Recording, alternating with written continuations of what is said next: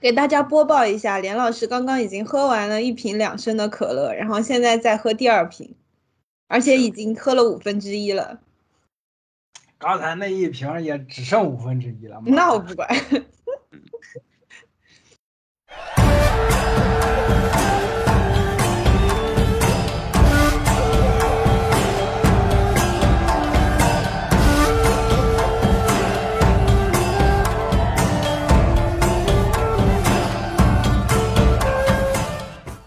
觉得到这儿的话，就可以聊聊，就是这个电视剧当中最关键的东西，就是人物跟人物关系了。呃，我我相信，其实这个才是我觉得是最重头的部分。我们来聊一聊洛基，还有 Sylvie，还有 Mobius，然后这这几个人。然后我相信他也是除去我们前面所讲到的，比方说宇宙级别的格局，然后对于后续的影响，以及就是洛基跟 TVA 的关系之外，这部戏本身戏肉最足的地方，也是最吸引人的地方，其实是这几个人物的特质和关系。是的，那我们要不就先捡旁人先说，先说 Mobius，然后再把瑟薇跟诺基一起讲一讲。好的，嗯，Mobius 这个角色，我觉得其实我更喜欢前期吧。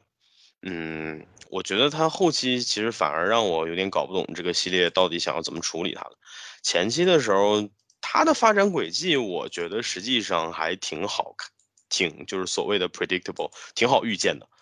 就是我我，因为首先他在主卡司当中，而且其次从他前期的态度以及这个人整体的行事风格来看，就是他肯定是一个后期会帮助整个这个事情的人。是，他是一个想真正想做一点事情的官员的这么一个形象，在庞大的官僚体系当中，然后他在尝试着用他自己的方式，用他自己的判断力去处理事物的这么一个形象。嗯。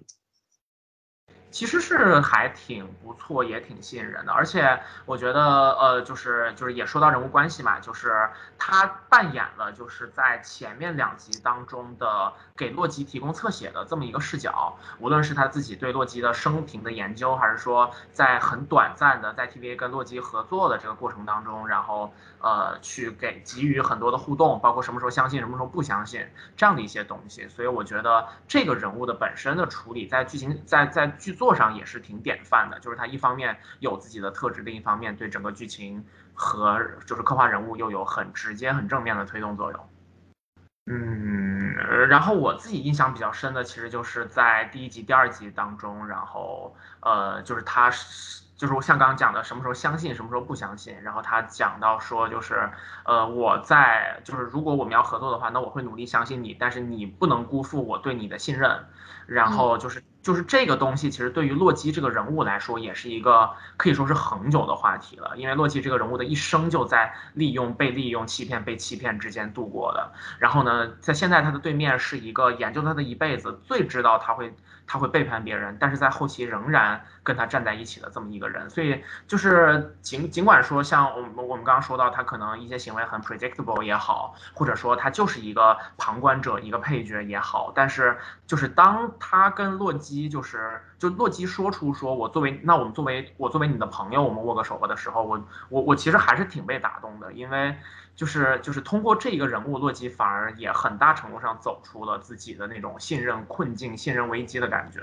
就是就是真的，这个剧从各方面来讲很温柔，就是对于洛基这个人物的探索、处理，还有最后给他的东西，我觉得都挺亚萨西的。莫比斯，我想说一个点，就是其实我可能跟你想法上有一点差异的地方，就是我反而觉得莫比斯。并没有，嗯，就就是这么说吧。我觉得他很厉害的一个点就在于这个人物的魅力并没有依托于洛基。就是虽然他他他很神奇的一个地方就在于他在剧情的角度上来讲，他是一直在依赖着洛基，他一直依托于洛基，他想要靠洛基去抓洛基，而且他想要把洛基攥在手里，他想摆弄洛基。用东北话说，但是呢，实际上这个人物身上人格魅力很大的那个部分完全没有依赖于洛基，反而都是在他自己独处的时候，甚至于说他面对这个权力体系更高层的时候，你才能看得出来。就是尤其最后其实被裁剪的那个地方，我我实际上觉得他并不是存心的就想要帮一把洛基，他实际上就是想要反权威。是的，嗯，而有意思有有有点肿的这么一个人。对，而有意思的地方就在于，这么有种反权威的一个人，看起来反而是一个很典型的坐办公室的那种老白男的形象。这个其实我觉得就也是非常有意思的点，就是你能看得出选欧文威尔森，呃，很有可能也是为了这种反差感。这个就是说回我们说洛基这部剧在做一切要素时候，嗯，就是紧抓的这么一个核心因因因素吧，就是说所谓的反差感。就是上海正午反差感，嗯。是非常尴尬，三个人没有一个接这个茬的。嗯，我觉得其他角色的话，其实这部剧像我如果刚才所说，这部剧角色很少，主要的角色很少。哎，等一下，摩摩比乌斯，我还想补充一个点，我不知道你们有你们记不记得那个细节，就是摩比乌斯在第一集还是第呃第二集的时候，跟跟就是跟跟抖森不是抖森，跟跟洛基聊天的时候就说他特别喜欢九十年代的摩托艇。什么的，Jasky，这个细节，这个细节在后面，就是我不知道你们有没有记得，就是我记得，因为我看到后面我才知道，就因为时间管理局的这些人基本上都是被康抓来做抓来的时间犯嘛，所谓的时间犯，是的，实际上对这个细节，就这个前后呼应，这个点特别特别细微，就是就如果你没有没有记得罗呃那个什么罗素，就摩比乌斯那句台词的话，你是想不起来了，就是嗯嗯嗯嗯，确实。这个其实，但这个东西可能就象征着一种，就是你非常喜欢的东西是怎么也抹不掉的。然后它会，你不会记得你跟它的连接，但你会发现这个东西就躺在你的概念世界里面，它就在那儿不会走。是的，是的，是的。嗯，一嗯，我我是想说，从从从他这个整整的大大框架跟细节的这个连接做的特别好，这点我我也特别。嗯嗯嗯。这一点其实我觉得也算是一个挺经典的扣了，就是在一些作品当中，嗯，比如说你想要测试对面的这个人究竟是不是真正的他，或者说他究竟有没有心里有鬼之类的，就是有的时候你可能会用这种所谓的这叫什么反间计的方法，就是你会有意告诉对方一些可能他不一定知道的细节，或者说可能明摆着就是反逻辑、反常识的细节，这个时候如果对方有反应。或者说是没反应，你就能判断出对方到底是有鬼还是没鬼。这也是一个很直接就戳到那个点的一个一个方式吧。不管说是对这个人物，还是说对塑造他的表达上来说。对，眼尖的观众看这种细节的话，基本上一看就就就就就会就会看得出来，就会说了。因为我我之前也发现有那种眼尖的，其实这个地方我觉得主要的根源就在于说时间管理局。想要强化大家的记忆，就是呃，时间管理局裁剪了大家的记忆啊。然后的话呢，他希望大家觉得自己是人造人，这个设定很未来，很赛博，对，就是反乌托邦，这不又是一层反差吗？这么落后的一种视觉，视觉上这么落后，设定上这么落后的体系里，然后再做着这么赛博、这么反乌托邦的事儿。对，在在他这个设定抛出来之前，就是他们都是时间犯这个设定抛出来之前。我一直以为他想就是就是我想讨我我一直以为他这这他这么设定想讨论的是就是呃大的那个大的威权对于每个个体的压迫，还有就是他就是洛基他们说的 free will 嘛，但是我发现这个是结结果虽然他后面的确是在有有讨论这件事情，但是这个设定其实不是这这样，就是嗯，就是他他用一个虚假的。呃，虚假的设定，然后让观众以为他的真实的，他他真正的想想要讨论的主题，但实际上，这个这个设定不，呃，为为他的目的不是这个啊。我想说的是这个。没有，我我觉得这一点还是有的，不过这个我们就放到后面讨论整个作品的主题的时候再聊吧。行行行，嗯嗯嗯嗯。那哎，那就可以进入到所有人都最期待的关于 Loki 和 Sylvie 的环节了。耶！我跟林子先收个车。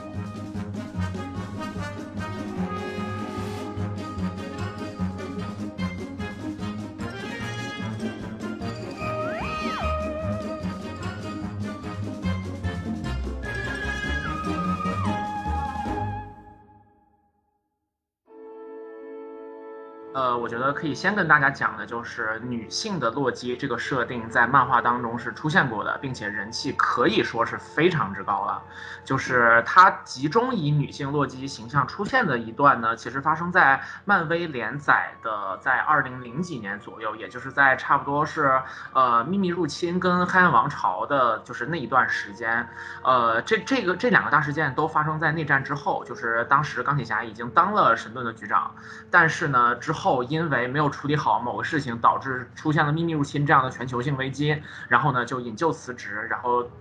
那个就是神盾局局长被绿魔，也就是这个诺曼奥斯本老师给篡夺了这个位置。然后诺曼老师呢，就是就是灭了灭了神盾，然后单独创立了一个叫海姆尔天锤局的一个组织。但是背地里呢，他没有放弃自己作为犯罪头子的这么个身份，然后拉拢了世界上的很多反派，然后一起搞了个秘密的黑暗议会出来。这个议会的组成成员有很多大家很熟悉的朋友，比方说像是那个 Victor Van Doom 这个毁灭博士，还有比方说我我我个人非常喜欢的白皇后老师。然后还有那个，就是不知道为什么漫威那边也有个叫红头罩的家伙，嗯，然后另外的一个关键角色就是洛基，而那个时候的洛基是女性，但她跟这个故事当中的女洛基有一点区别，就是故事当就是漫画当中的女洛基是实际上是洛基本人，只是她被变成了女性的身份，在那个就是她变成女性的时候，就是她的。整体的力量有有所减弱，但他会使用一些精密程度比平时更高的法术，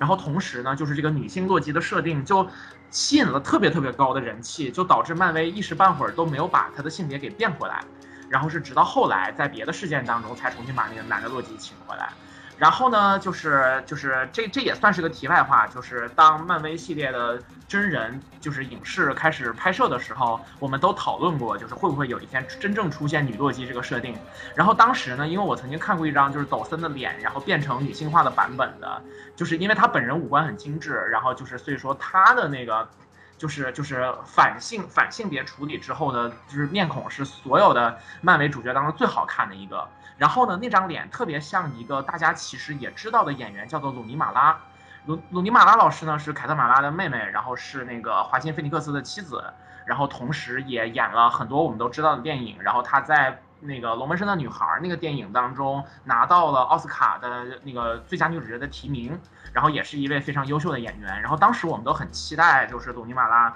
能够成为女洛基的扮演者。然后呢，就是在实际上最后公布了这个，就是我们这个电视剧当中的 Sylvie 的演员的时候呢，知道不是鲁尼的时候，还我个人还稍微有一点小失落。结果看完了就是，就是就是这个电视剧的故事之后，就发现完全没有问题。就是现在这个演员真是太棒了，把那个感觉给的非常非常好。那在这个电视剧当中呢，我们看到的女洛基跟漫画并不完全一致的是，她是来自另外一个平行宇宙的，呃，一个女性版本的洛基，所以说她的人生轨迹和那个。呃，就是所经历过的事情和洛基并不天然的一致，但是他们会有一些比较根本性的，就是另外的一样的东西，比方说都来自仙宫这个家庭，都有一个被收养的身份，然后他会有一个很爱他的哥哥托尔，然后他的父亲是奥丁，母亲是弗利嘉，然后这些都是一致的。而比较悲惨的就是我们的这位女性洛基呢，因为很小的时候就直接被时就是时间管理局的人抓走。然后从此整个的自己的青春期全部都生活在这种被追杀和逃亡当中，所以说他个人对于 TVA 的仇恨是非常强烈的。那么随着电视剧的第二集男女洛基相遇之后，这个故事就开始着力塑造这两个人之间的关系。嗯嗯嗯，是的，是的，对，这些算是一个背景。那么就是就是，这么一说的话，连老师今天衣服的配色就很洛基，你就是我们这个宇宙里面的洛基。耶，是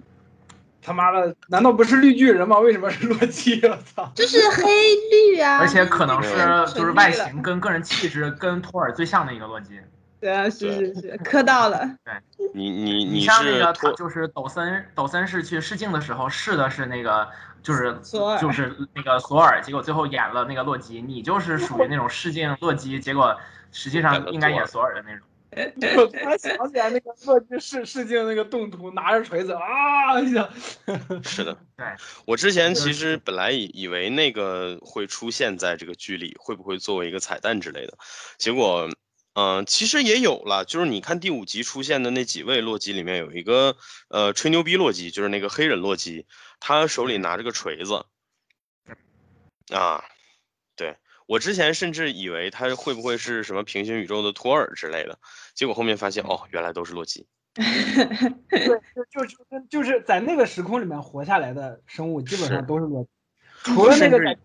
除了那个在地底下那个瓶子里面不不断往上蹦的那个那个青青蛙那江书记，对啊，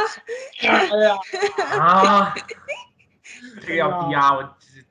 现在现在知道谁才是这个节目里的洛基了吧？我说的是青青呃那个呃青蛙。操，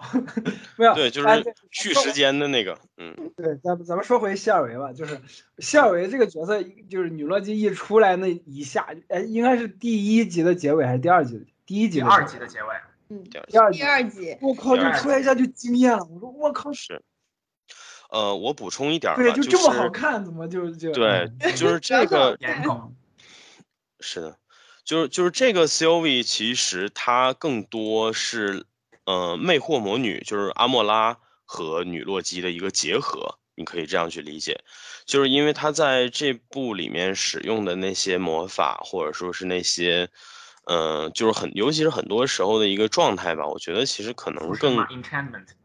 对对对，更像是阿莫拉一点，就是相比那个洛基之之呃之类，比如说像什么附身呀之类的这种法术，嗯。还有一个就是刚才喵晨说的有关鲁迪马拉的这个部分，我觉得其实可能对于我们来讲也是一个启发，就是说以前呢我们在考虑这个角色和演员之间对应性的时候，嗯，我们可能想当然的就会去想，比如说鲁尼马拉，他可能因为长得特别像女版的抖森，所以说我们会觉得自然而然的会觉得，哎，他可能很适合演好演员。对，就像说那个，我们有的时候也会想当然的觉得说，艾米丽·布朗特啊，可能确确实实是比这个，呃，布里拉尔森更适合演惊奇队长之类的啊。我们会会时常会有这样的想法，呃，但是最近几年呢，其实我们看了一些例子，也会告诉我们说，这个事儿不一定，嗯，这样就是合适的。你比如说，举个例子，像我们前前几天刚刚做过节目的这个黑寡妇，对吧？黑寡妇其实最初瞄准的人选也是艾米丽·布朗特，但是最终还是选择了呃 Scarlett Johansson。但是我们发现，Scarlett Johansson 确实人家也非常的优秀，用非常出色的个人气质，对，让让反而让这个角色有了点新的感觉。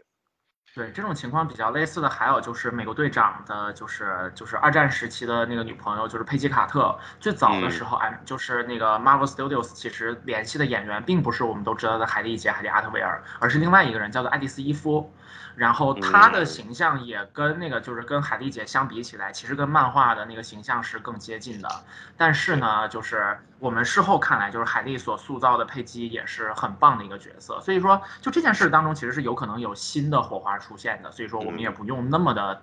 去去去，对，就是就是反正还是应该有一些开放性的态度在这儿。没错，这个里面其实主要的亮点就在于说。演员本身很优秀的话，那么他可以通过自己的独特的理解，结合剧本，因为剧本跟漫画肯定也不会是完全一样的，他肯定会结合自己的理解，给角色新的色彩。其实我们过往看到的很多演员都是这样来，呃，反而影响角色的，比如像我们所经常称到的唐尼啊，对吧？呃，修书啊这种，然后，嗯，还有一些比较反面的例子，比如说可能。哎，刚刚举的惊奇队长吧，就是我们尽管前面说了这么多，但是 我依然，目前我依然觉得艾米丽·布朗特比，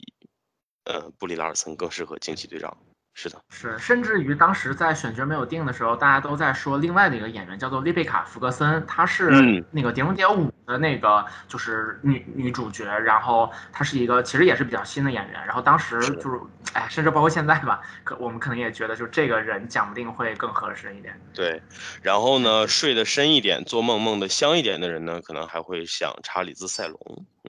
啊，是的，还有像之前讲到那个 Katy s a c k o f 尽管说他可能演电视剧更多一点，但确实气质上也是更那什么的。而且我觉得，其实那个 Katy s a c k o f 的那种，就是她是有一点军人的气质在的，然后反而我觉得也可以对应到就是惊奇队长的这个身份。是的，所以其实反过来看 Sylvie，我觉得演员，嗯、很洛基化的一点就是他的一个是他的眼睛，然后再有一个就是他的整体的一个脸型吧。我觉得，首先洛基的脸型可以看出基本都是这种，嗯，要么就是长脸，要么就是有点其实是有点尖嘴猴腮的感觉的哈。对，但是怎么讲呢？用好好好听一点的形容来讲，我觉得应该是就是五官的轮廓比较细致，他的就是那种感觉有一种纤细感在里面。你觉得这个人他无论是鼻子的线条还是眼睛的瞳仁，然后都是会给你一种很纤细的感觉。是的，然后再有就是 Sylvie，他的眼睛真的特别有灵气，这一点我觉得就是演员本身的优势很强吧。因为我之前看了一个他平常跟网友连麦回答问题的一个视频，就是很就穿的就是便装，就是在家里的那种衣服，但是嗯、呃也没化妆，就整个人都没化妆，但是那双眼睛还是那么有神。嗯，哎呀，是呀，反正真真的挺好的，就是就是我觉得嗯我们再次拥有了一个非常棒的一个角色，非常棒的形象。是的，太红了，而且哎他也确实很有可能，对，而且他也确实很有可能在未来的《奇异博士二》再登场。好耶！老连还有什么想想想想表对他表达一下的？老连说他彻底卡卡住了。对对，那我来帮老连说一下吧。老连呢，他昨天在跟我的那个私信里面就说，哦，不是昨天，是前几天，他说你一定要去看洛基，为什么呢？因为特别好磕。我我反正是磕到了。我说那你要怎么样表示你磕到了呢？他说我要疯狂产出三十篇洛基和洛基的文。然后呢，我们大家就拭目以待，等待连老师就是接下来在 A O 三的新的创作，好吧？没有，就是就是我我是我是感觉就是，就是他们那个就就两个洛基之间的那个化学反应，嗯，就特别自然。我我是想说，就是洛基这个人物吧，就是就男洛基啊，就在主语就 MCU 的那个电影里面的时候，每一次他会出他他跟那个锤哥就是那个索尔他们之间的互动的时候，都有那种特别有趣的部分。就嗯这一个洛基已经这么有意思了，然后两个洛基，就是我觉得最逗的是他们在那个二零七七那个彩蛋的时候，在二零七七那个空间的时候，他们去去去去找那个那那那那那个找找找找店员嘛，应该是，然后那嗯。那个那个里面不是有个拿着那来福枪的老呃老太太，然后嗯。然后他他他，然后洛洛基本来本本来他眼睛一看那个照相。呃，就是那个相片，然后她她就变成了她的老公，然后说啊，我好想你啊，我咣一枪被轰出来，然后那个希尔文就在旁边就说，嗯，就就那种感觉，哎呀，这这个互动太好看了，他们俩。嗯，对对对，就是那种，因为你知道，就是在这个原原原来的故事当中，就洛基一直是一个特别欠的角色，就像就是玲子一开始说的，他是个特别皮的小猫嘛。但是就是在这个故事当中，很妙的就是出现了一男一女两只小猫，他们互相皮，互相欠，而且真的都很欠。对，对，而且就就感觉就终于有一个人能能让洛基吃瘪了，就是对对，而且这个事儿又特别的没有毛病，特别的顺理成章。对，还有就是他们上火车的时候，洛基说按照我的方法来，这次按照我的方法来。希尔维说好，按照你的方法来。结果到最后还是按照希尔维的方法来，就是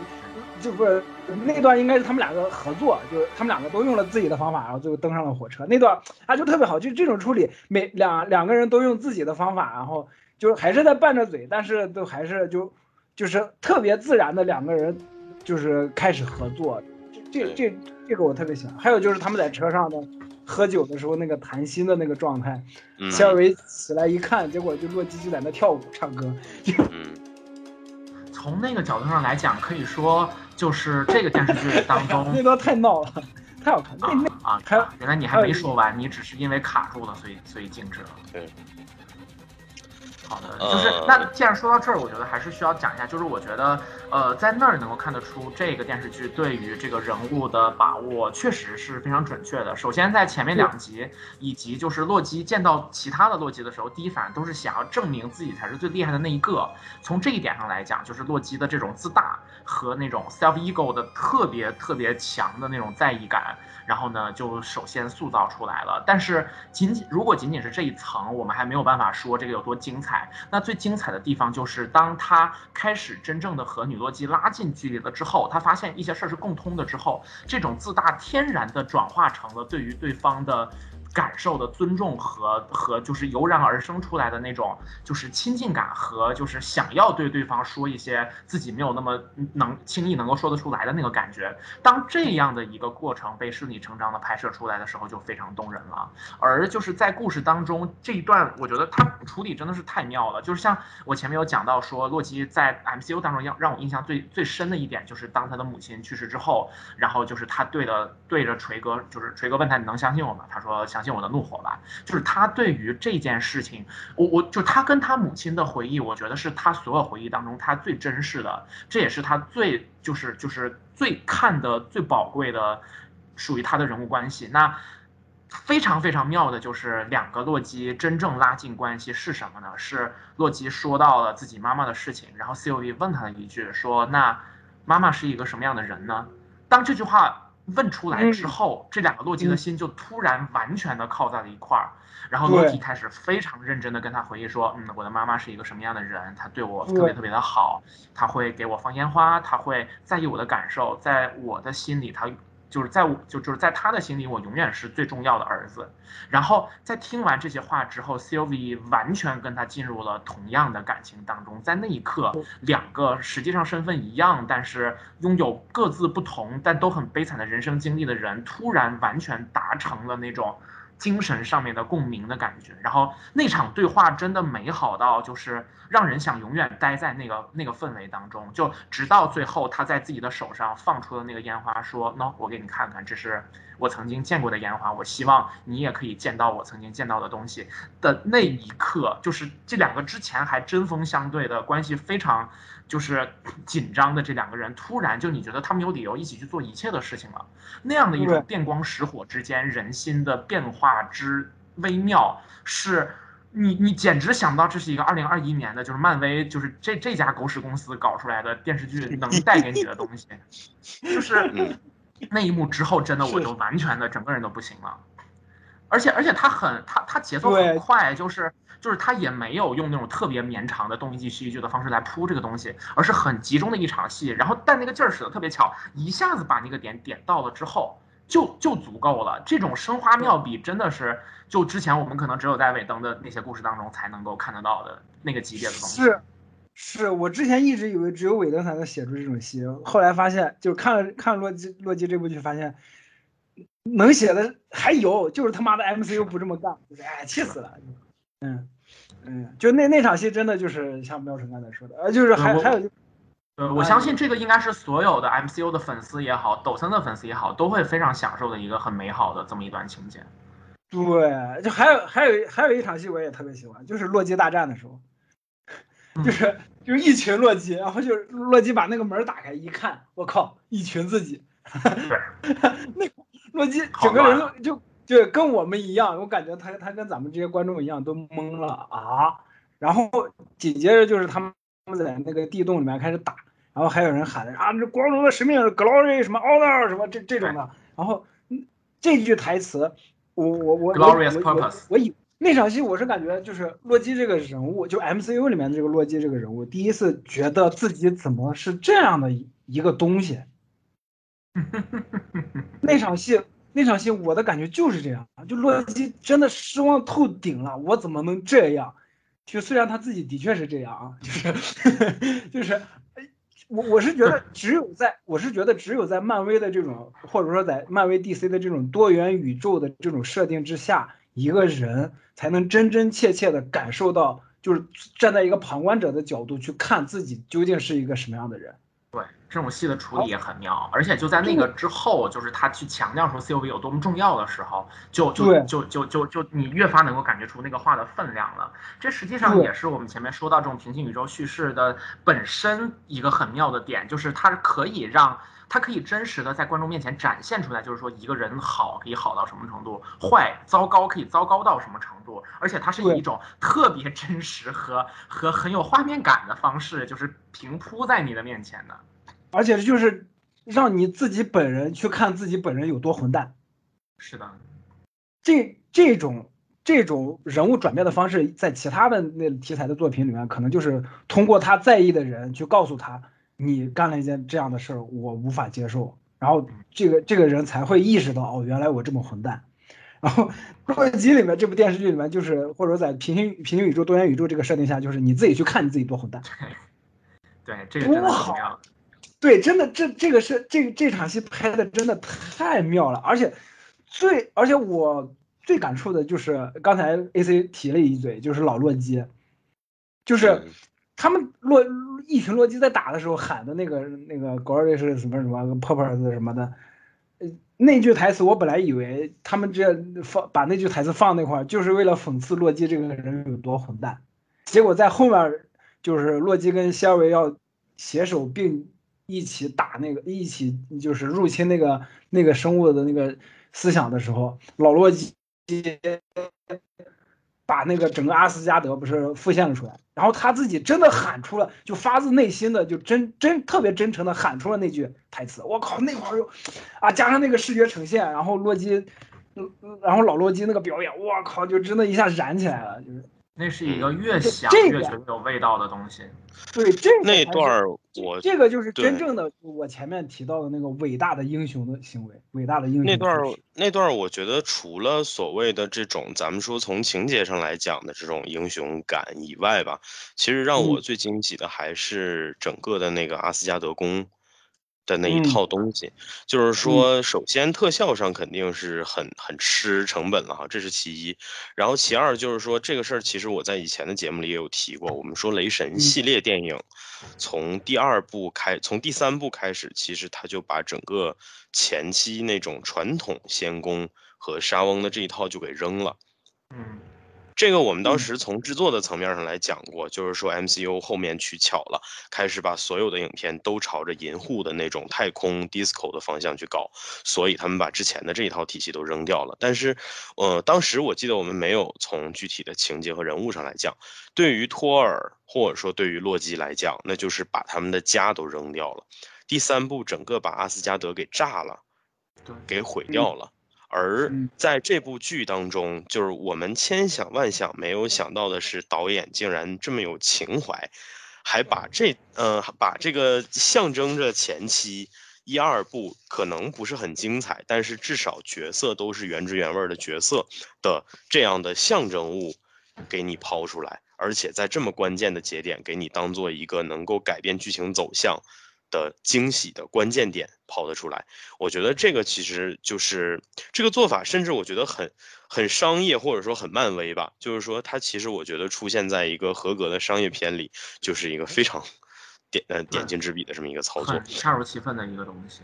对，而且它是有味道的，就是你知道它首先就是就是像刚刚说的视觉上什么的都过硬的同时，它又跟这个人物能结合起来，就是你在那一刻你能感觉到另外的一个属于洛基的特质，就是他其实是爱斯阿斯加德的，他非常想成为那个嗯。大家都想要的王者，他很想，但是也许是气量不够，也许是各种各样的原因，甚至也许就是因为更合适的人就在他身边，所以说他做不到这一点，但这不代表他对这件事儿的感情是不真诚的。嗯。恰恰恰相反，就是因为他太在意这件事情了，所以才做不好。但就在那一刻，他的那种对这个事儿的在意完全的展现出来，并且是一个很视觉化的状态，就是他真的牢记着阿斯加德的一草一木，才可以把那个地方完完整整的完全给你复制出来。在老洛基的那种也是很就是全力的做这件事情的那一个状态之下，然后你看着那个世界被一点儿一点儿吞掉，然后他再次奋起自己的力量重新制造出来的时候，就真的就是那个劲儿特别特别足。没错。对对，这里边其实很很有意思哈，就是新出场的这第五集新出场这几个洛基，呃，总统洛基是之前就出现在预告片里的，一直被认为是，就是很多人以为他就是咱们说这个主角洛基的一个变装嗯，对，但实际上也是另外的一个人，这个影射谁我们也不用多说了哈。嗯，然后，然后，然后这个本来以为他会很重要的作用，我甚至以为他穿着那身衣服是时间管理局的制服，嗯，结果没有想到是个总统制服，而且他上来很迅速的就被就出了球。没想到它然后呢主要的这个作用是贡献了新的一个断手梗。对，然后呢，这个本来穿着很怂，然后看起来也像个搞笑角色的老洛基，反而是这里面最吃重的角色。反而起了最关键的作用，而那个制服其实就是漫威的最古早漫的时期洛基的经典制服。就实际上我们可以看到古早漫的那一那所有的扮相，如果拿到现在来看都比较搞笑。在这一点，其实，在比方说之前的卢克凯奇，还有包括金刚狼二的结尾的彩蛋里面都有吐槽过这一点。但在这个故事当中，老洛基的就是就是身上穿着经典制服，反而以一种非常别样的方式还原了那种 old school 的感觉。是的，这就是说明穿的再丑，但是依然可以通过剧情把人物做的特别好。同样的例子，举一个特别八竿子打不着的，就是《海贼王》里的这个 Mr. Two，那个人妖。嗯嗯嗯，他也是一个在剧情后段让肃然起敬的。对，然后呃，说回来，就是像那个 Kid Loki，就是就是这个洛基小子，我本来以为他会是这几个人当中比较亮点的，结果你发现他。这个我估计演员肯定也是故意选的，就是这气质上看起来有点憨，看着总觉得不太聪明的样子，真的。对，然后可能唯一比较耍狠的地方就是说了一句 “I kill Thor”，就我我杀了我那个宇宙的托尔。但是你都这么小，对吧？你那个宇宙的托尔又能年轻到又又又能年长到哪去呢？趁人之危。对。然后那个鳄鱼，因为反正我们都知道，杀死托尔这件事情到最后会交给克雷多斯在新的战神当中解决嘛。是的，这个事儿是肯定。然后对，然后那个黑人洛基就是拿锤子的那位，我之前以为可能他会是肉踢或者会是之类的这样的设定，结果到最后你发现他就会吹牛逼，哎，真的是。然后还是个反骨仔。对对对，还是个反骨仔。然后嗯。鳄鱼洛基，我觉得可能是跟雷神蛙是对应的吧，这个咱咱也没没办法说。对，是的。不过我我其实看到一个特别心酸的豆瓣网友说的一句话，他说：“老洛基死了，再也没有人能懂鳄鱼洛基的话了。”哦哦，破防了，他妈的！我心软软啊，这真是天呐，这些人好好为什么？漫威给你发刀子还不够。做到这种程度，就就就变成，就是我我其实挺享受这种，就是听到一句话，然后去想一下这个人物的状态那种感觉。是的，是的，这也是美漫整个系统都非常厉害的一个地方。包括就像卡马拉会写那个复仇者联盟的同人文啊，或者说我们看到 Lofter 或者说什么地方上大家写的，比方说白皇后和镭射眼的对话那种东西，就是他们是怎么样在自己的对话当中把自己角色的人物特质完全体现的，是一个非常非常享受的过程。是的。嗯，我多说一句哈，就是其实回到刚才说 Sylvie 的部分，嗯，Sylvie 这个类型的女性角色，是现在的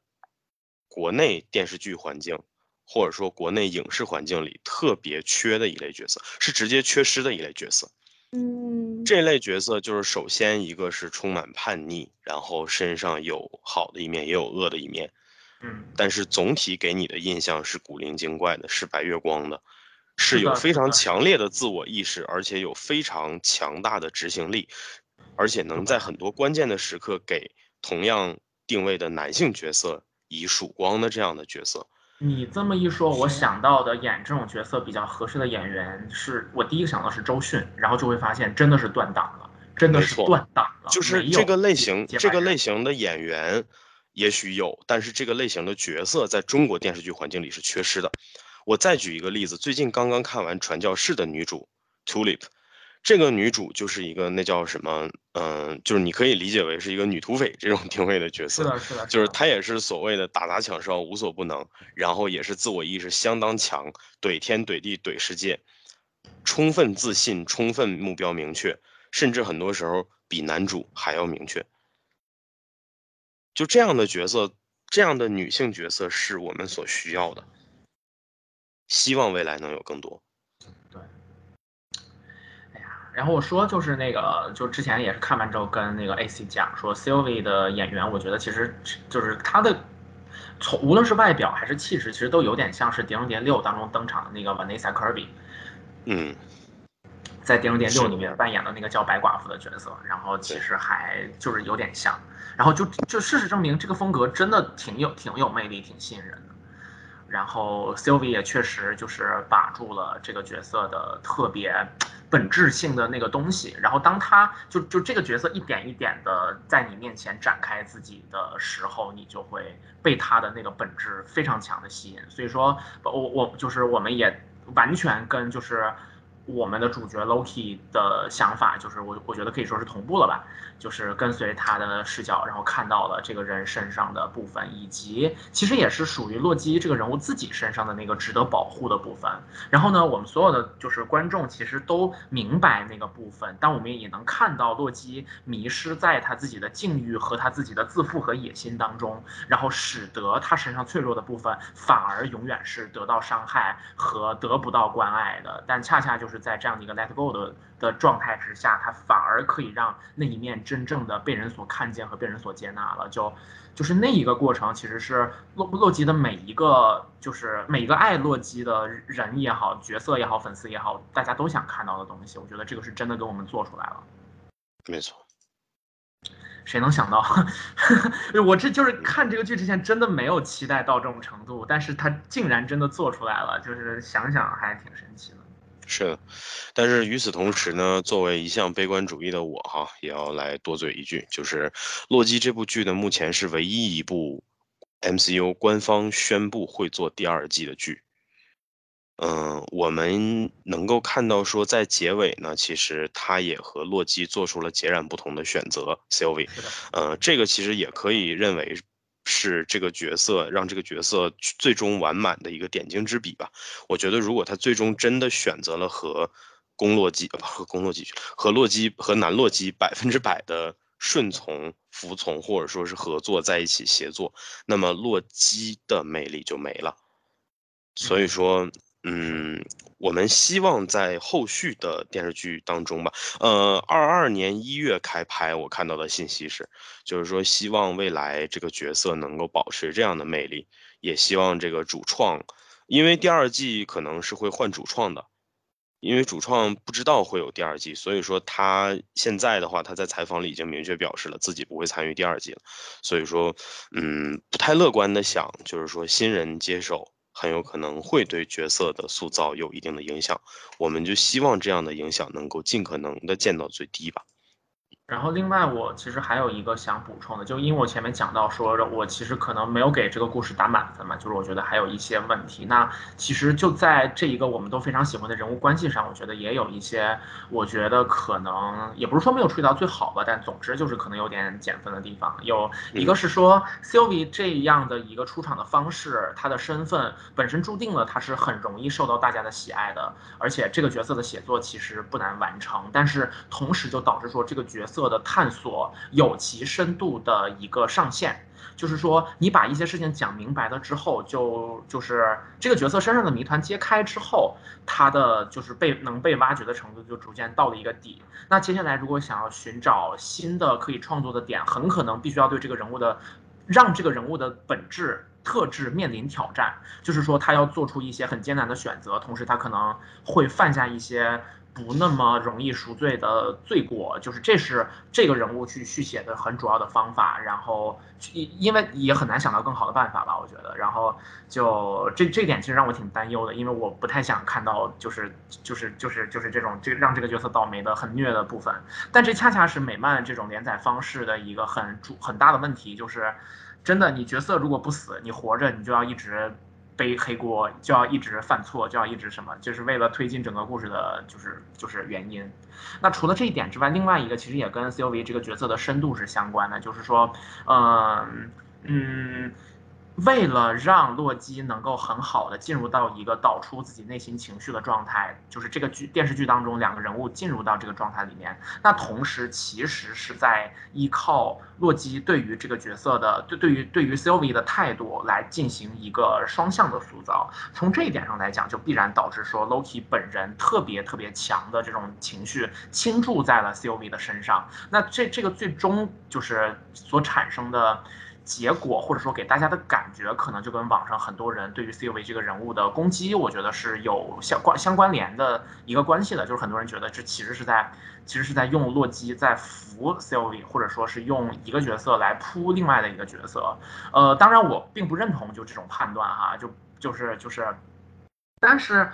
呃，怎么讲呢？我觉得当他进行这样的设置的时候，就确实也很难避免这样的问题，因为他要把这个角色很多的那种，呃，就是态度啊什么的都表现成这样子。然后呢，我在这儿的忧虑其实是有点担心，像是因为我们现在都知道雷神四要把女雷神搞出来了，然后在漫画推出女雷神这个人物的时候，其实是狠狠地踩了索尔好几脚的，一方面让索尔师哥拿不起锤子，然后另一方面。哦，那个我觉得挺恶心的，就是在女洛，就是就女雷神的漫画当中，直接的讲了说索尔连这个名字都没有了，他名叫改改名叫奥丁森了，索尔这个名字直接给女雷神了。完了，他说女雷神使用妙尔尼尔这个锤子的过程当中，说呃索尔啊，说我从未见过我的老伙计为我如此的舞动过。就这种话就很混账，你知道吗？他是通过踩老角色的方式写新角色，然后我很担心雷神四，因为我们都都知道女雷神要出现了，很担心出现类似的情况。那我觉得就是如果能够限定到就是我们这个电视剧的洛基当中，就这两个人物的关系，我觉得就是可以接受的，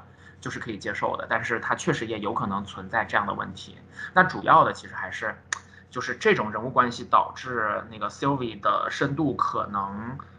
就是或者说，他可能主要的情感价值也来源于我们对洛基这个人物的感情，这就导致说他的深度可能可能呃程度比较一般。另外就是他这两个人结合的特别紧，然后后面要写剧情的话，很可能要就是狠狠的给他们刀子，才能够让他们的人物有新的推进力之类的东西。然后我挺担心这一点，对，这是我想补充的东西。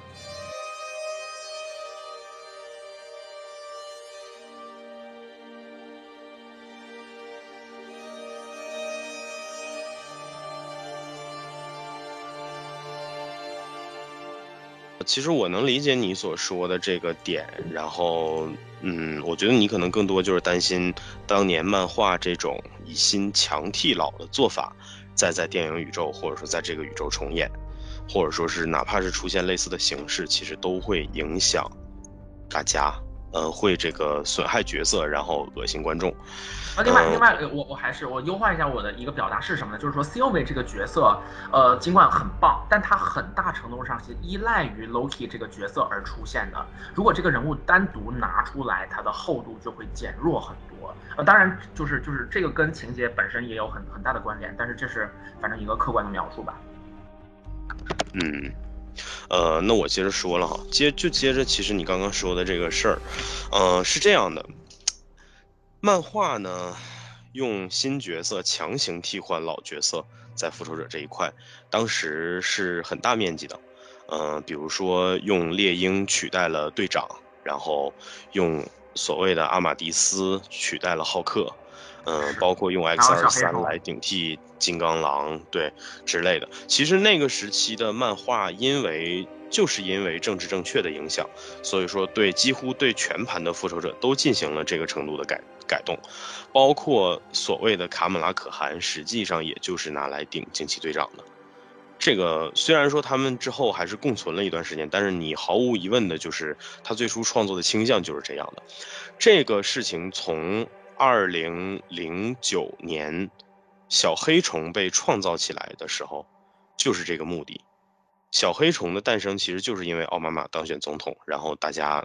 这个准备创造一个这样的角色来纪念这样的事情。但是呢，因为那个时候这件事。只是一个嗯小范围的这这样的一个操作，而且嗯某种程度上来讲，就是说它的处理方式相对还是合理的。首先，它构建在终极宇宙，而且迈尔斯这个人是有确实有很殷实的背景，可能这个背景基于时代比较新，所以说他的知名度不如 Peter Parker 的历史，也就是说影视作品可能还是会选择先拍 Peter，但是。我们说最近几年新起来的这一波替代品，这一波所谓的 replacement 呢，绝大多数的角色实际上早就出现在这个宇宙过，嗯，它相当于是。创作他们的时候，实际上并没有那么强的目的性，或者说是有些角色甚至是很早的时候就跟着这些老角色并肩作战。比如说猎鹰，猎鹰这个角色诞生的时间其实非常早。猎鹰，我没有记错的话，跟美国队长是同期诞生的角色，应该就是六六十年代、七十年代的时候。他比非常多的，嗯，就是我们认为很早的英雄还要老。他最早登场的时候，实际上就胳膊上就站着一只鹰，他就是一个玩鹰的人。对，那会儿他还能跟那个鸟说话。对对，所以说，嗯，就是我想说的是什么呢？就是这样的角色，实际上在观众心中是已经有一个非常固定的印象的。就是说，你哪怕不穿着队长的衣服，大家看到猎鹰，知道就是你。尽管你可能没有戏份上没有美队没有一线的角色那么持重，但是大家对你是有印象的。而呃，这方面在目前电视剧来讲的话呢，我觉得。猎鹰与冬兵的处理，其实我是认可的。就是说，首先，虽然说猎鹰最终还是接过了盾，但是你能够看到一整季下来的那种挣扎和纠结，以及他最初其实他的初衷是不想要做这件事的，即便最终做了，但我理解他也是带着不得不做的这种目的，因为他如果不做，别人会滥用。所以，我是觉得，如果你能把这个过程做顺，我们是可以理解的。而洛基和 Sylvie 这两个角色的出现呢，就让我我觉得可能也也还是踏实一些吧。就是我会发现这部剧实际上是把洛基当成，嗯，我们说棋子，就是每一个洛基其实都是个棋子，对吧？或者说你甚至可以理解为洛基只是这部剧的一个，嗯，主角或者说主角群之间的一种身份标识。换句话来讲。如果说你抱着足够开放的心态来看这个体系的话，那其实我们的主角洛基在全局里头，他未必是主角。嗯，所以说，嗯，我觉得，因为它整体的背景给的比较开放，比较 open，所以说现在的处理方式，我觉得也还好。至于刚才我们提到的简福斯特的这个问题呢，嗯，我是觉得，如果说漫威在电视剧领域能有这样的觉悟的话，那么希望能把同样的觉悟带到电影吧。是的，希望一切顺利吧。对。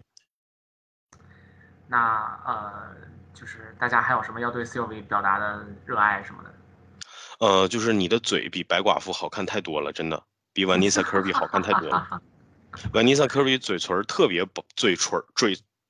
呸，嘴唇嘴嘴唇特别薄，嘴唇嘴嘴嘴唇那个，但我我个人还是很喜欢 vanita kirby 的，所以说，等会儿你们说的瓦妮萨科比是科比的老婆吗？不是不是，完全不是，那个是科尔比。就是我我对 C 尔维这个角色真的太喜爱了，喜爱到我，哎呀，我不知道该怎么说了，就是喜爱到尤其是被抓进去了，对，对，就尤其是配合就是洛基现在这部电视剧拍的这么好，就是哎呀，哎呀，C 尔维就。我已经不知道该用用什么语言来表达我对 C L V 这个角色的喜爱了，就是，嗯，我觉得他是恰到好处的把那个古灵精怪的感觉就做到了做到了极致，所以说就是，呃，就是有那个呃，包括就是截图或者宣传画当中，就是他跟 Loki 并肩站在一起的时候，然后他那个就是嘴角稍微往上扬一点，神采飞扬那个感觉就特别特别的。对对，那个表情，那个表情真的太好了，而且而且，这是我看这么多电影跟电视剧唯一一个女角色，她的鱼尾纹特别重，嗯，然后然后还能这么有魅力，这么好看的一一个角色，我靠！她鱼尾纹那么重，但是一点不显老，对，可爱。一是一点都不显老，二是哎呀，真的太可爱了，就是哎，连连老师已经陷入了恋爱之中，你还记得你的曾可妮吗？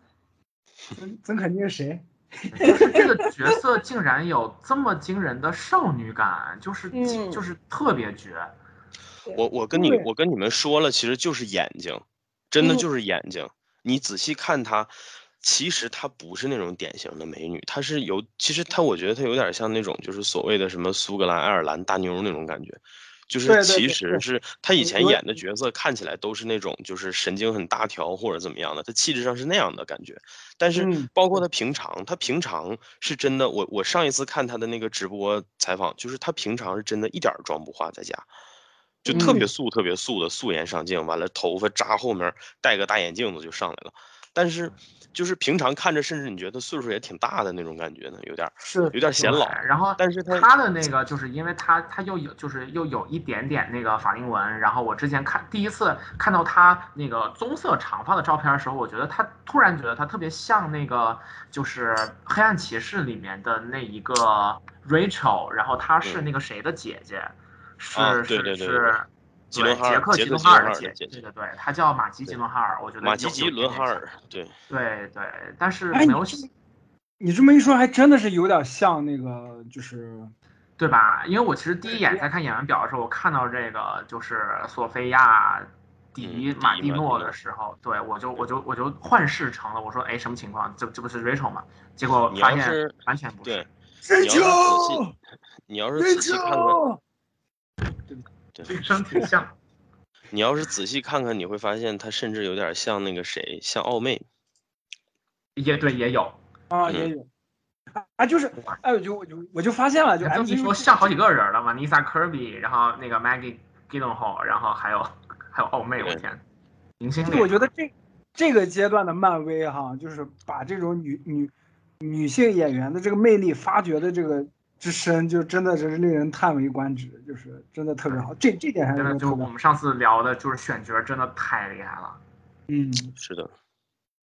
就反而男男男演员就感觉有点嗯嗯拉拉嗯胯。，男男演员你得看反派，对吧？你看那个金病，你看紫人，对吧？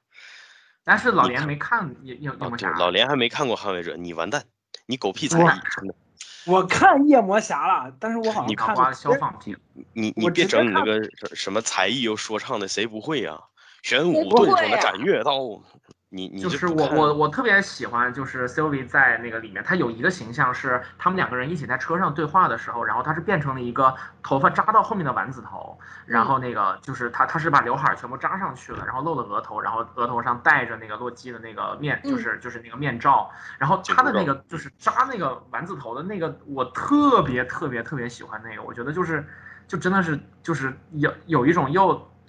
古灵精怪，但是又很乖巧的那种感觉，然后就绝了。而且她和那个那个使馆局的那个，我忘记那个编号了，那个小姑娘，就她在人家的那个那个脑子里面，和对方一起坐在那儿喝饮料的时候，那个装扮也特别的可爱，就很日常，然后感觉就是就是闺蜜平时会会有的样子，那个是。那个状态也特别好。是她是一个，嗯、对，那哦对，那个小姑娘是最近几年还算比较出名的一个演员，萨莎莱恩。嗯她在《新地狱男爵》里面还破格演了个女主，结果到了洛基里面就是演这种段位的龙套，哎，是真是，Hunter C twenty，嗯，对。我嗯看到卡斯表里有她的时候，我原本以为戏还能多点儿呢，因为她在《地狱男爵》里表现不错。嗯，然后然后演演另一个使馆特别胖胖胖的那个黑人女性的那个，我他当时出来，他当时出来我就觉得好眼熟，然后想好像是 BVS 里面那个状告超人的那个，对啦，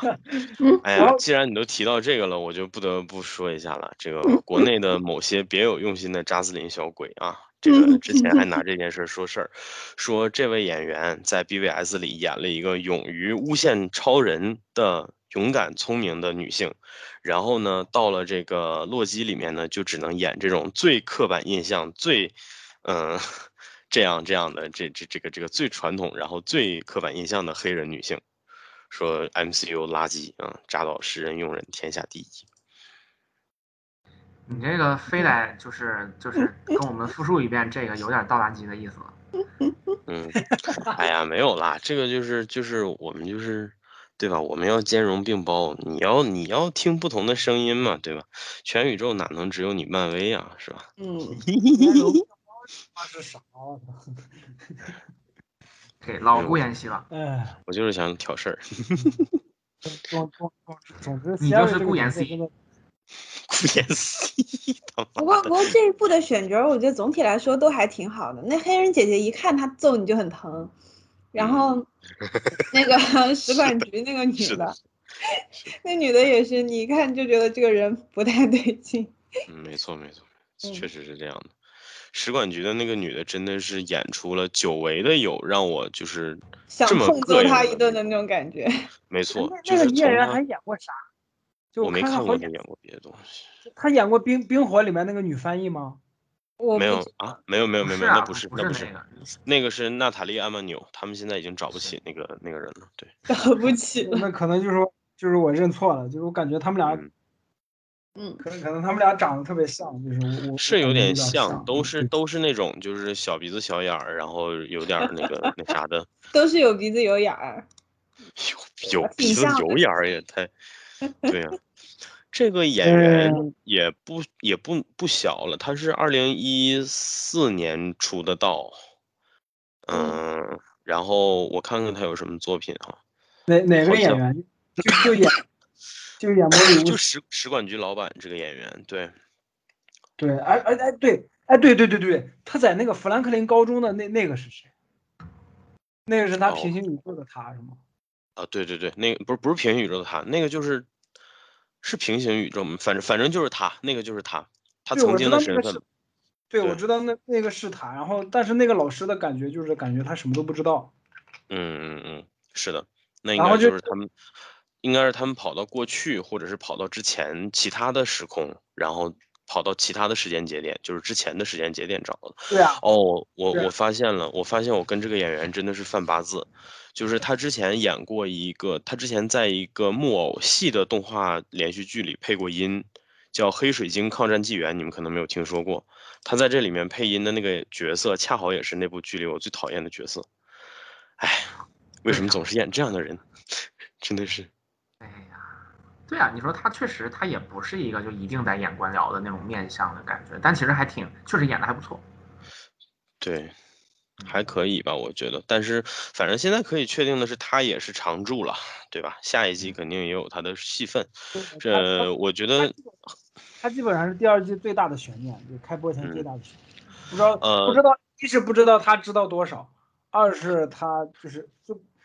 就是他好像他给我的感觉是他一开始他一开始就知道所有的秘密。不不不不不，我觉得反而不是这样，就是他是这样的，他结尾为什么去找，说明他不知道。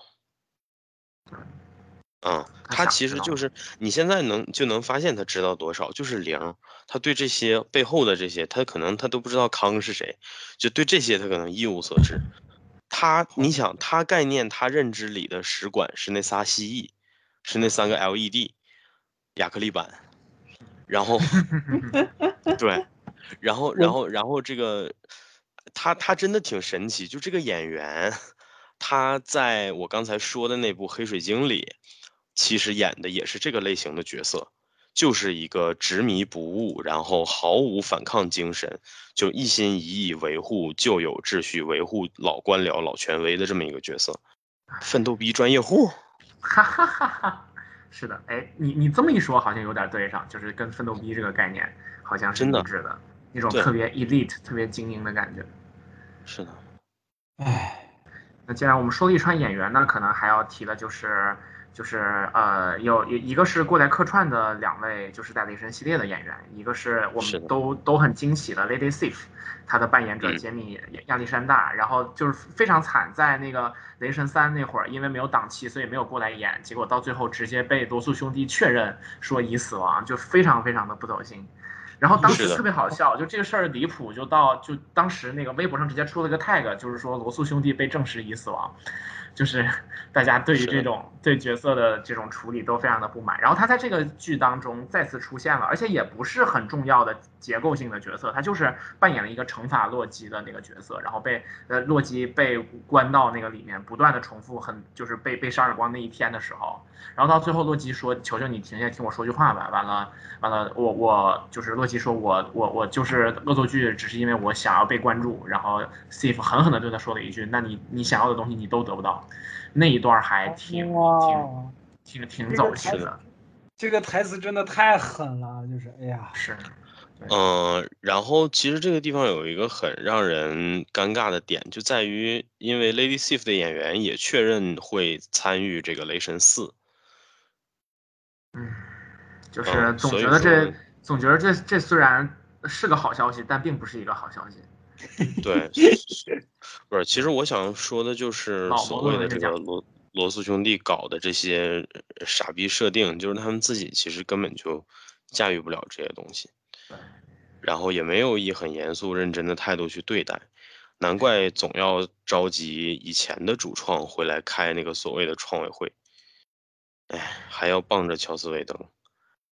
就是录着我那个听着我的歌还 diss 我，哎，就是这种感觉。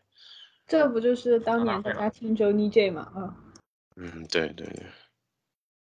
哎，那说回来，就是在这个里面来客串的，其实还有我们雷神雷神系列的主角，就是克里斯海姆斯沃斯老师，他就是回来扮演的，其实只是配音，他配的就是那只被关在玻璃罐子里的青蛙，青蛙雷神。哎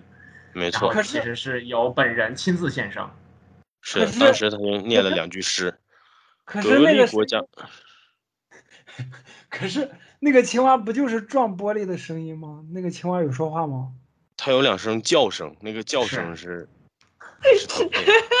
亲自现身啊，我狠狠疑惑了，这谁来配不一样吗？就是觉得傻逼？吧是不是很傻逼？就就是但是你感觉是是他能干出来的事儿。对，对，但是但是让这个这是来自澳洲的青蛙。是的，这个傻逼程度，我觉得直逼那个范迪塞尔配 I am Groot。之前还有一哎个然后挺挺搞的事儿，就是说在那个确定说就是就之前本来以为一人左右拍电影的时候，大家就说黑蝠王会由范迪塞尔老师来扮演，这样他的声音是格鲁特，他的外形就是黑蝠王。对，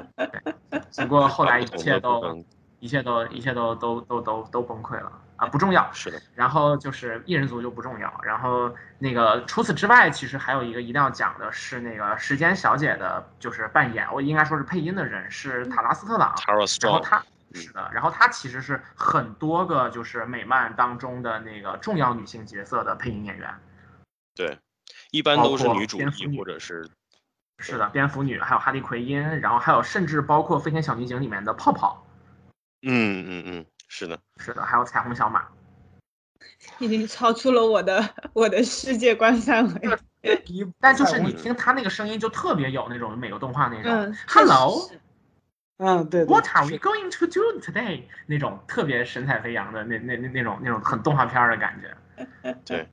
但是我我我其实中间有一段，时间狠狠的怀疑过时间小姐是最后的就是大反派，大？boss，嗯，他看起来有这种气质。对，就就不知道他想干嘛，就是其实我也怀疑过，对，但是后来发现是我们想多了。对，嗯我觉得没这么处理还有点可惜。不过考虑到他最后要把这么重的征服者康这个等级的角色用起来，那确实也没有办法。哎，我突然想，我突然有个疑问，就是我因为漫漫画我看的少嘛，我想我就征服者康是在漫画里面是有创建过时间管理局吗？没有是吗？那倒是没有，但是他是呃，康是一个经常和跟时间线性相关的情节紧紧结合在一起的这么一个人。嗯，就只嗯就是基本上漫威当中，比方说跨越时间、穿越时间，或者说控制什么之类的，最常出现相关的反派就是康。就是康，嗯，是这样的，就是如果说我们听我们节目的有粉丝呢，想要进一步的去了解这个人物呢，我推荐你们去看一下那部动画片叫《复仇者史上最强英雄组合》，就是 EMH。这个动画在 B 站是能搜得到的，我推荐大家看一下第二季。第二季的一个主线就是复仇者来打征服者康，然后这个里面其实就已经结合了征服者康线的故事，非常常见的时空跳跃，然后以嗯。及这个呃二重身呀之类的，可能会有很多这样的设定。然后目前在这个电视剧里面出现的这个征服者康呢，我个人倾向于觉得它只是一个引子，用来把真正后面会在电影里面起到直接性作用的这样的康再次的引出来，因为他其实已经提到了说这个宇宙当中也不止一个康，啊，可能会有很多，所以说他呢而最多且我们现在基本上能确定，蚁人三当中康似乎是也会出现的。嗯对对对，然后考虑到那个蚁人三的那个就是副标题叫量子空间，所以说还是很可能跟这些事儿都扯上关系。是的，征服者康实际上目前为止在这个洛基电视剧里呢，并没有提到他的名字。他目前为止在洛基电视剧里的定位叫 He Who Remains。对对是的，对对，是只是使用的然后只是在台词当中提到了说 he's a conqueror，用就是用这样的方式来跟你疯狂暗示了一下。是的嗯，当然了，如果是中国观众的话呢，那 Conqueror 对吧？那肯定是征服者康了，这个也无所谓。但是，嗯，我觉得是这样，就是演员呢，如果后续在电影里面也还是他的话，那么就基本上可以坐实了。嗯、他首先爆出来其实就是蚁人三的选角，蚁人三选了他，然后当时是传闻说他会在这个呃洛基电视剧率先登场，结果确实是登场了。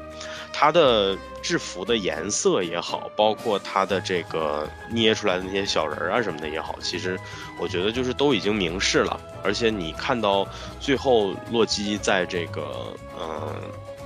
新的时间线的管理局里看到的那尊雕像，基本上都可以对那个就真的是长得得几乎一样了。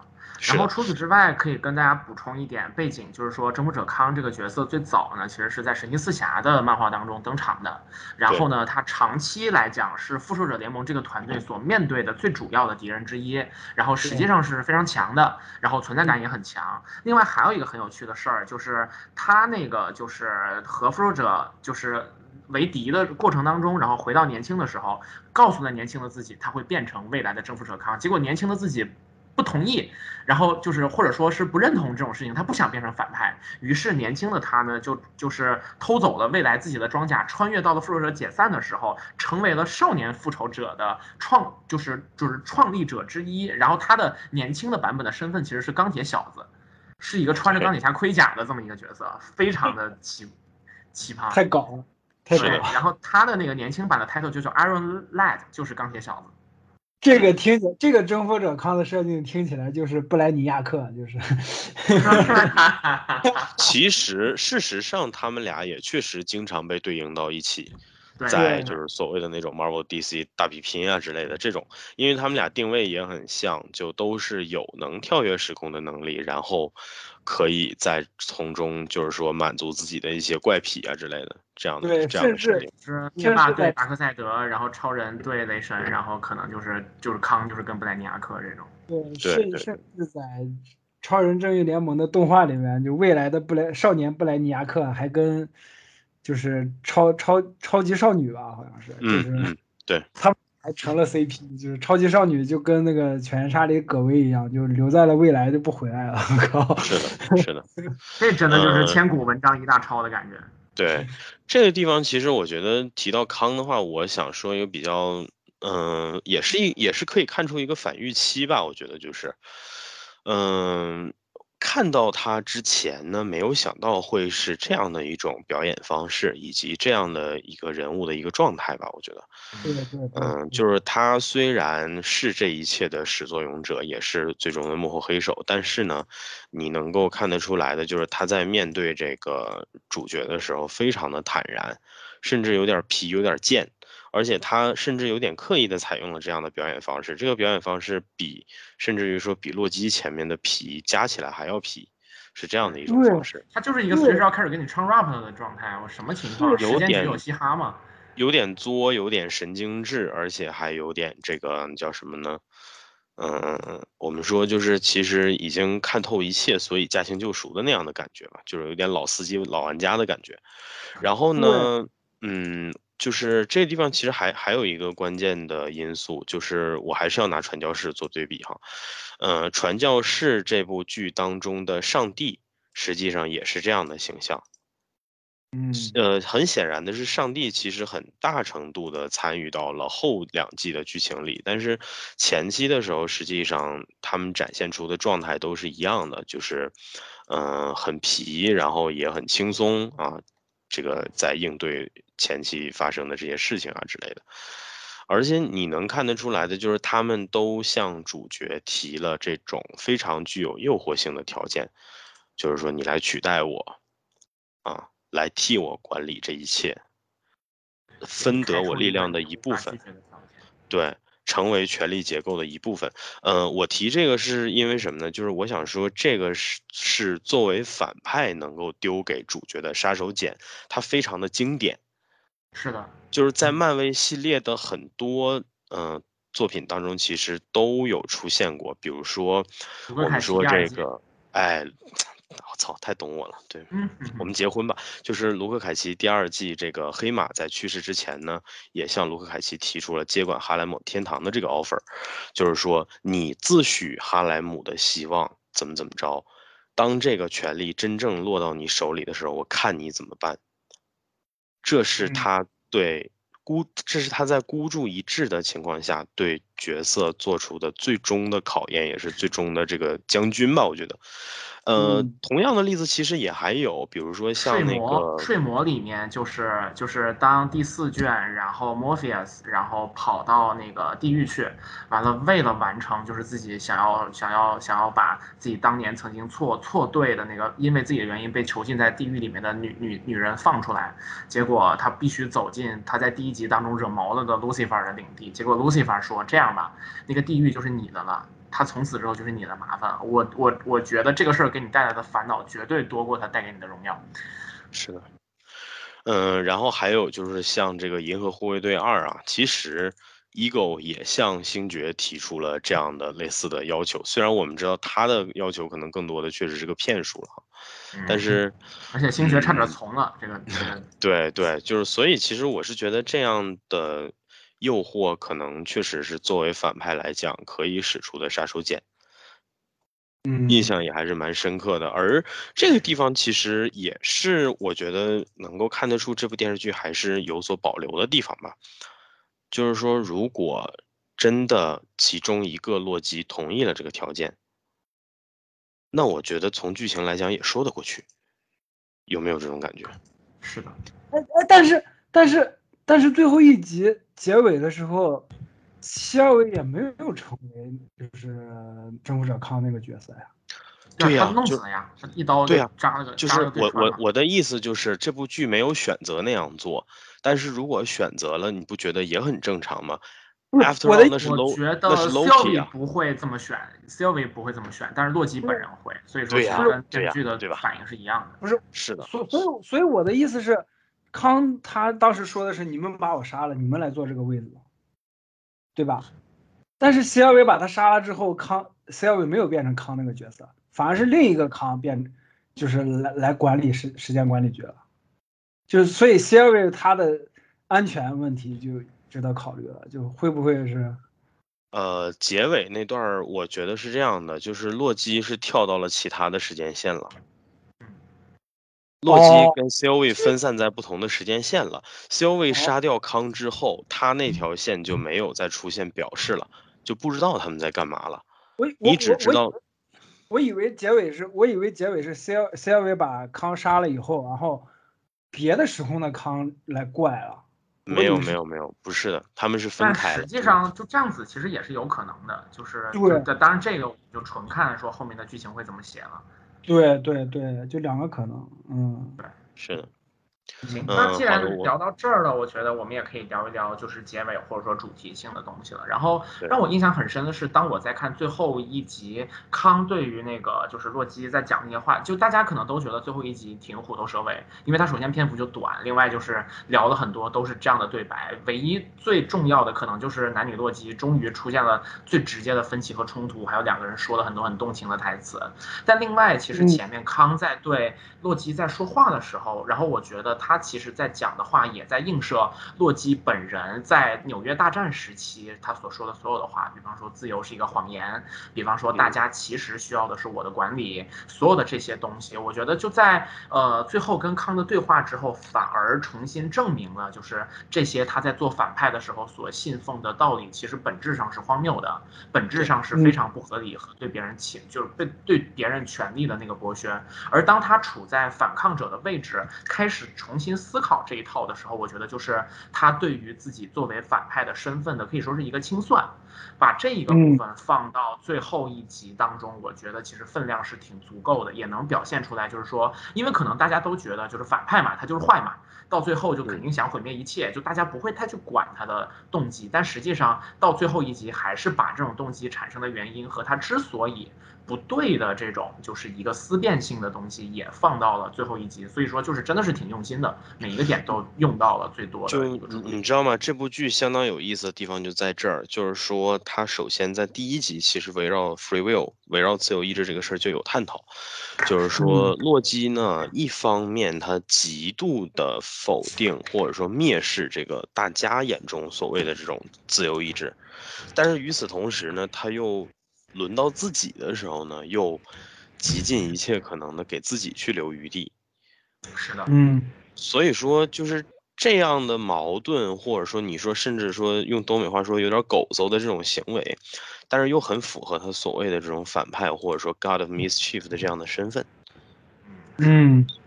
所以说就是你看，其实你很简单的设置一个矛盾，在第一集里设置这样一个矛盾，就能让角色自洽，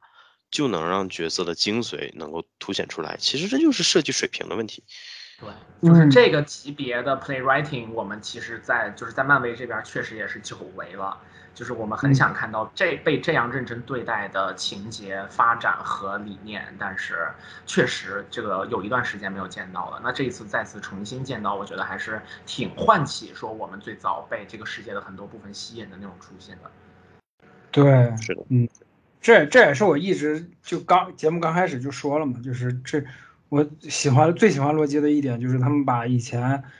MCU 就是一复联一二时期的那些最优秀的特质重新拿回来了嘛？嗯，是的，是的。然后就到最后，就是就是两男女洛基刀剑相向的时候，然后那个就是呃女洛基跟就就是 Sylvie 就就就就是在跟他说说，就是你你你你是不是全程都在利用我？然后那个洛基说，难道你还你就是你你到了这个时候你还怀疑这一点吗？那好吧，那可能我们的问题就是你不会信任人，而我也并不值得别人信任。就当他说出那句话的时候，你都能隔着屏幕都能感觉到他的心就在你的面前碎掉了。的那种感觉，对，就是就是，哎呦，别别说洛基碎了，我都碎了。就是哎呀，就是怎么就把孩子逼成这样了，都说出这种话了。而且这两句话还真的就是他们这两个人内心最脆弱的部分，就是哎呀，对，是的，对。然后到最后我们看到，就是在 Sylvie 一刀将捅上去的时候，他相当于是直接用脖子接住了那个刀，然后就是说，好的，那我现在我就所有都展露给你，我我我就。把所有的一切都捏在你手里面嘛，然后就在那个档口，最终就是两个人终于一吻定情的那种感觉，也是真的把那个感情推到了很极致的程度。嗯，是的。然后接下来他被推走，然后给给了他一个快一分钟的一个一个一个特写镜头，从远拉到近，你看着他的眼睛当中那种化不开的那个悲伤的那个光，哎呀，就真的味儿太足了。没错。太心疼了，就真的是，哎呀，怎么就这样了呢？就，这就看出谁心软谁心硬了。就是这段我反而挺那个的，就是我，我可能相比就是你们所说的这些，我反而有一种比较安全的感觉，就是我看到他们最终又回归到自己的本性了，因为，就是确实这是一种就是终于落地了的感觉。是的，就是对于他们这样的角色来讲，他们是反派。所以，对于这样的角色来讲，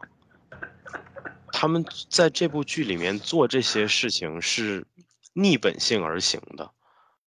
我说的这个本性，不仅仅是说角色本身的，就是他自己的那种性情或者怎么着的。我说的是他在这个整个大世界里的定位。嗯，真的就就像，其实就像大家所谓的吐槽的、不理解而吐槽的也好，还是怎么样的也好，真变好了，那还是洛基吗？不可能了，对吧？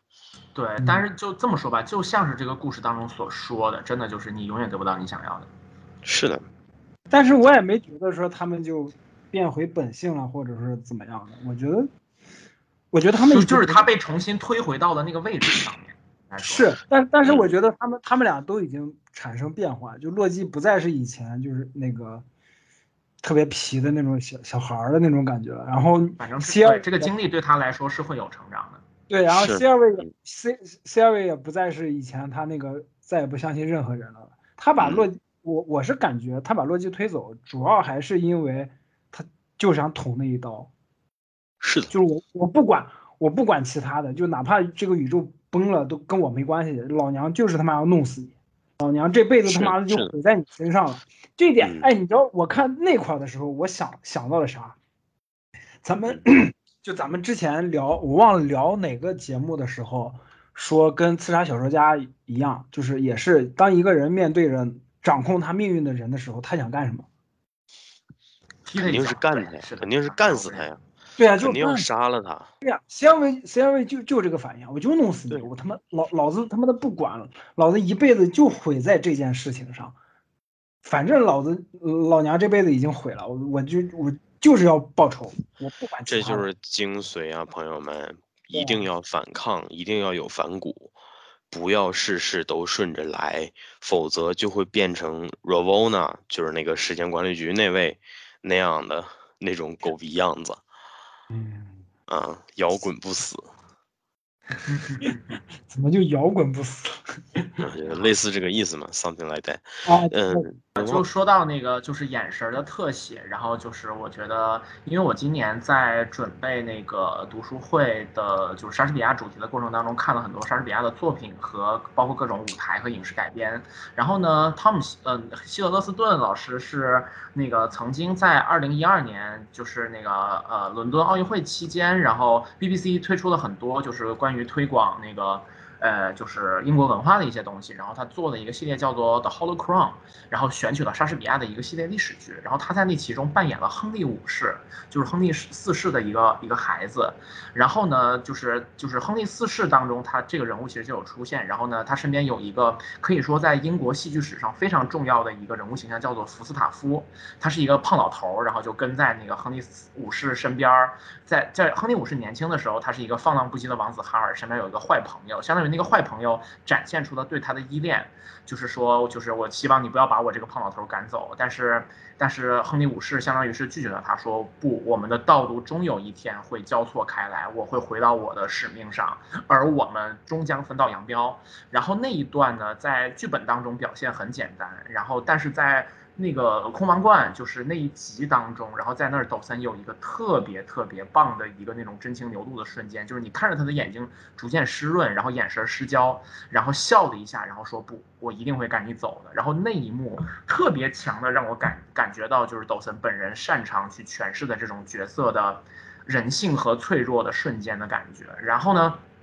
洛基这个人物也非常棒的，就是他捕捉到了洛基的这种特质，然后同时用自己的方式加以诠释之后，就确定了这个人物在这个世界当中的一个核心特质。然后可以说，在这个电视剧当中，这种特质也再度得到了完全的展现。从这个角度来讲，我觉得洛基可以说是优秀的编剧和优秀的演员共同缔造出来的一个非常成功也很。也很吸引人的这么一个角色，就是在这一点上，本身我觉得他当得起，就是全球这么多的粉丝对他的热爱，然后无论是他对这个角色的塑造，还是配合，就是所有的那种工作安排的敬业程度来讲，都证明了 Tom Hiddleston 是一个非常可敬的，也很优秀的一个演员。然后 Loki 真的是很棒的一个角色，嗯嗯，能够到今天看到这样的剧，我觉得也是我们作为漫威老观众的一个幸运吧。嗯，是的，是的，是的，就真的话可以说到这个份儿上，特别好，就是，所以这这也是，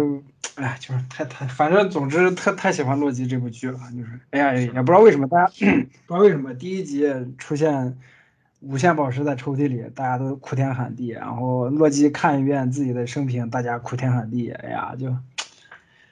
我觉得就是因为，就是确实，漫威作为流行文化当中最强势的一个，它的受众就是年轻观众居多，而大家其实对于我想要在这个剧当中寻找什么，并没有一个非常明白的认知吧？我觉得是，所以说他们看的很多东西可能就会比较偏噱头或者怎么怎么样的，但是，呃，或者说对于最关键的一些感情，只能以虐或者甜的这两种简单的维度去评判，但殊不知真正最动人的东西。永远是悲苦无力动人的那一点点，就是我知道事情就是这样子，然而我还是要去试一下。其实真正到最后打特别打动人的是这样的一些部分。是，是，是的，嗯，嗯，我我我我就是想说，就是大家看漫威的东西吧，虽然现在的确是流水线作品比较多，咱们之前批评的也很多，咱们在很多节目里面都说过了，但是。你看，一旦出现洛基这样的剧，我还是希望大家能深挖一下他这些，就 MCU 当时为什么就能火爆全球，以及漫威，漫威里面的这些每个人物，他内心深处他最最最重要那那些东西到底是什么？我我是觉得大家作为观众，最好还是还还是要对这方面的东西关注一下会比较好。嗯，是的，就是换退一万步讲，说你看个电视剧花了好几周的时间。你肯定还是希望快乐多点儿，那你有的时候呢，可能你稍微关注一点周边的消消息或者说是资讯呢，可能你快乐就会多一点。但是这个资讯呢，是需要我们自己去挖的，而不是每天打开微博刷到首页有什么就想当然。不要相信任何营销号给你的消息，要自己 去看。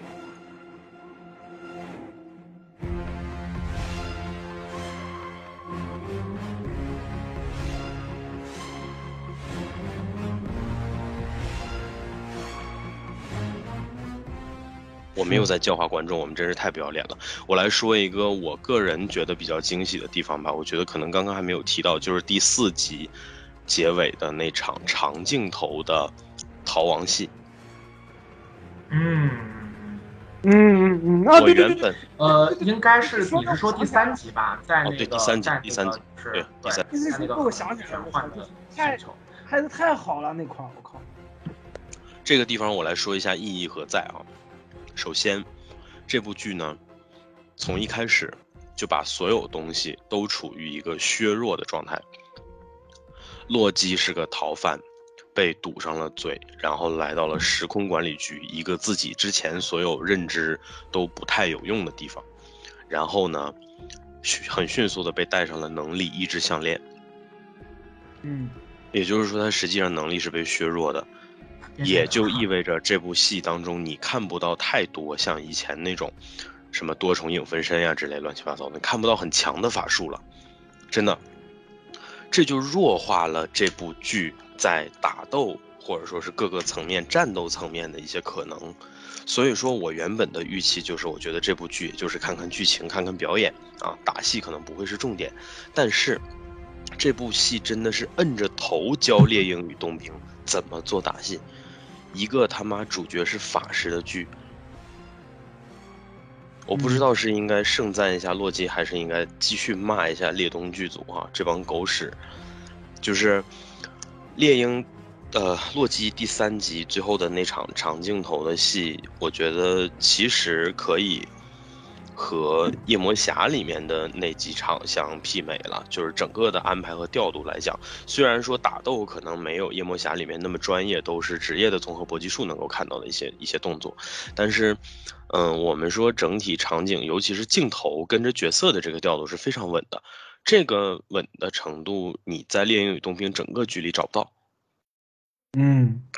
而且还有就是这个地方很关键的时刻，就是那栋大楼向他们倒过来的时候，你看到了洛基啊，原来还是能整活的。嗯嗯，对。哎哎，对你那那那场动作那个长镜头最后一个镜头就是呃，Siri 跟洛基两个人看到那个飞船爆炸，那那种嗯彻底绝望，哇、天呐，就是对，那段简直神了。对，哎呀，就是就是六集，这个这个电视剧只有六集，每一集结尾都给你这么大的冲击，跟这么大的那个悬念，这么大的那种感情上的那种充沛，就是哎呀，太好了。是的，嗯，哎呀，就跟魏梦在那那期节目，我忘了有没有放出来，有有可能我还没剪，那说的一样，就是洛基的每一集你看完，你都不知道他下一集想干什么，或者他会会怎么拍。这个是这这部洛基这部电视剧最大的魅力，就除了咱们刚才说的那那些哈，嗯嗯嗯然后也这个补充一点吧哈，基于私心，就是这一点每一集都不知道下一集会发生什么的这一点，实际上你根本不需要像这部剧一样